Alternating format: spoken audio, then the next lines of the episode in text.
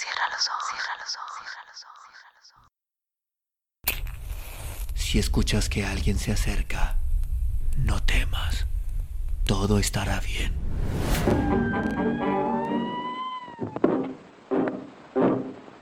Hope I'm going down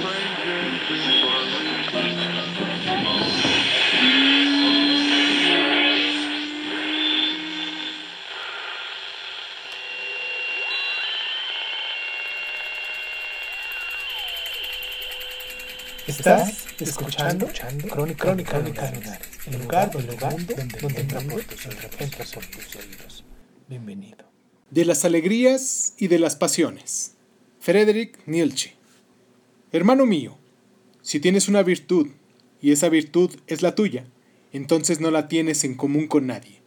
Ciertamente, tú quieres llamarla por su nombre y acariciarla. Quieres tirarle de la oreja y divertirte con ella. Y he aquí que tienes un nombre en común con el pueblo y que con la virtud, tu virtud, te has convertido en pueblo y en rebaño. Harías mejor en decir, inexpresable y sin nombre es aquello que constituye el tormento y la dulzura de mi alma, y que es incluso el hambre de mis entrañas.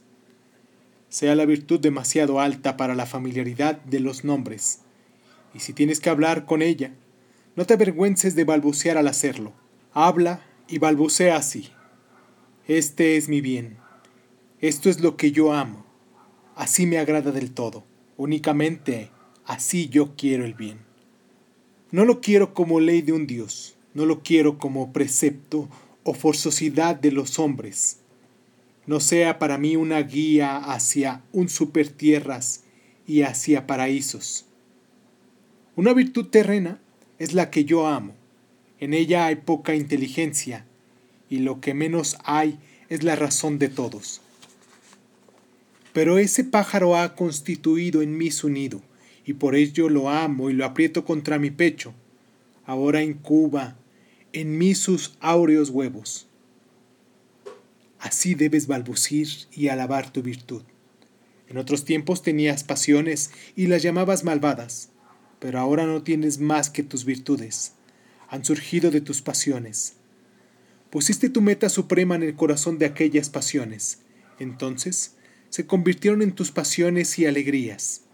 Y aunque fueses de la estirpe de los coléricos, o de las de los lujuriosos, o de los fanáticos de su fe, o de los vengativos, al final, todas tus pasiones se convirtieron en virtudes y todos tus demonios en ángeles. En otro tiempo tenías perros salvajes en tu mazmorra, pero al final se transformaron en pájaros y en amables cantoras. En tus venenos has extraído tu bálsamo, has ordeñado a tu vaca tribulación. Ahora bebes la dulce leche de sus ubres, y ninguna cosa malvada surgirá ya de ti en el futuro a no ser el mal que surja de la lucha de tus virtudes. Hermano mío, son males la guerra y la batalla, pero ese mal es necesario. Necesario son la envidia y la desconfianza y la calumnia entre tus virtudes.